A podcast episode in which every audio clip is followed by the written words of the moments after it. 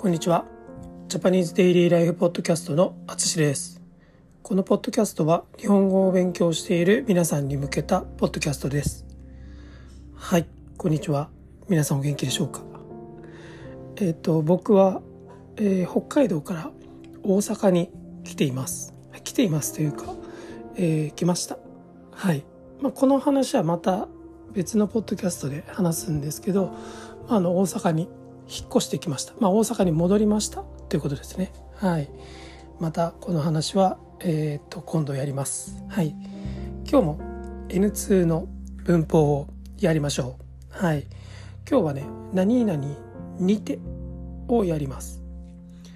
これは何々でと、まあほとんど同じなんですけど、えっ、ー、と、まあ、ちょっとフォーマルとかちょっとビジネスな時に使いますね。はい。でどういう時に使うかというと、まあ、場所の話とか、まあ、手段方法の話とか時間まあ時間あんま使うのかな？うん。とかあと原因理由ですね。はい。こういうことこれらを話したい時に使います。ということで早速例文いきましょう。本日のイベントは大通公園にて行われます。本日のイベントは大通公園にて行われます。はいそうですね。まあ大通公園でありますよ。っていうことですね。次いきます。場所がわからない場合は電話にてご連絡ください。場所がわからない場合は電話にてご連絡ください。はい。わからない時は電話で教えてねみたいな感じです。はい。それでは会場にて皆様をお待ちしております。それでは会場にて皆様をお待ちしております。はい。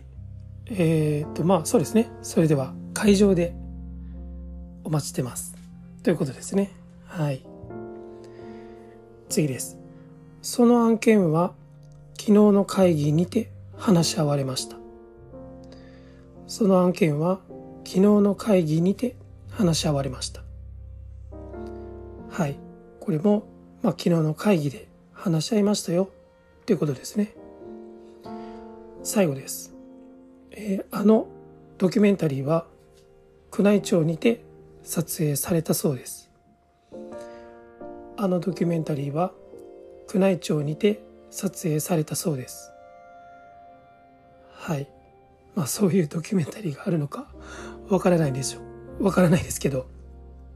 はい。まあこういう時にまあちょっとそうですね。フォーマルとかカジュアル、えー、とビジネスとか、まあ、ニュースとか、まあ、そういう時に使われますね。はい。はい。そうですね。こんな感じです。まああの僕のいつものポッドキャストの例文と少し違いますね。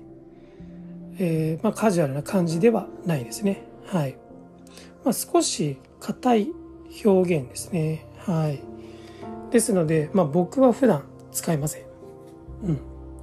なんですけど、まあ、ニュースとか、まあ、日常生活、うん、まあ、そういう、うん、そうそうですね。イベントのアナウンスとかで聞くことはあると思うので、今回にてを使いました。はい。いろんな使い方がありますが、まあ、最初に言ったように何々でと、まあ、大体同じだと思うと簡単かもしれません。はい。いつも通り声に出したり例文を作ったりして練習してみてください。覚えやすくなると思います。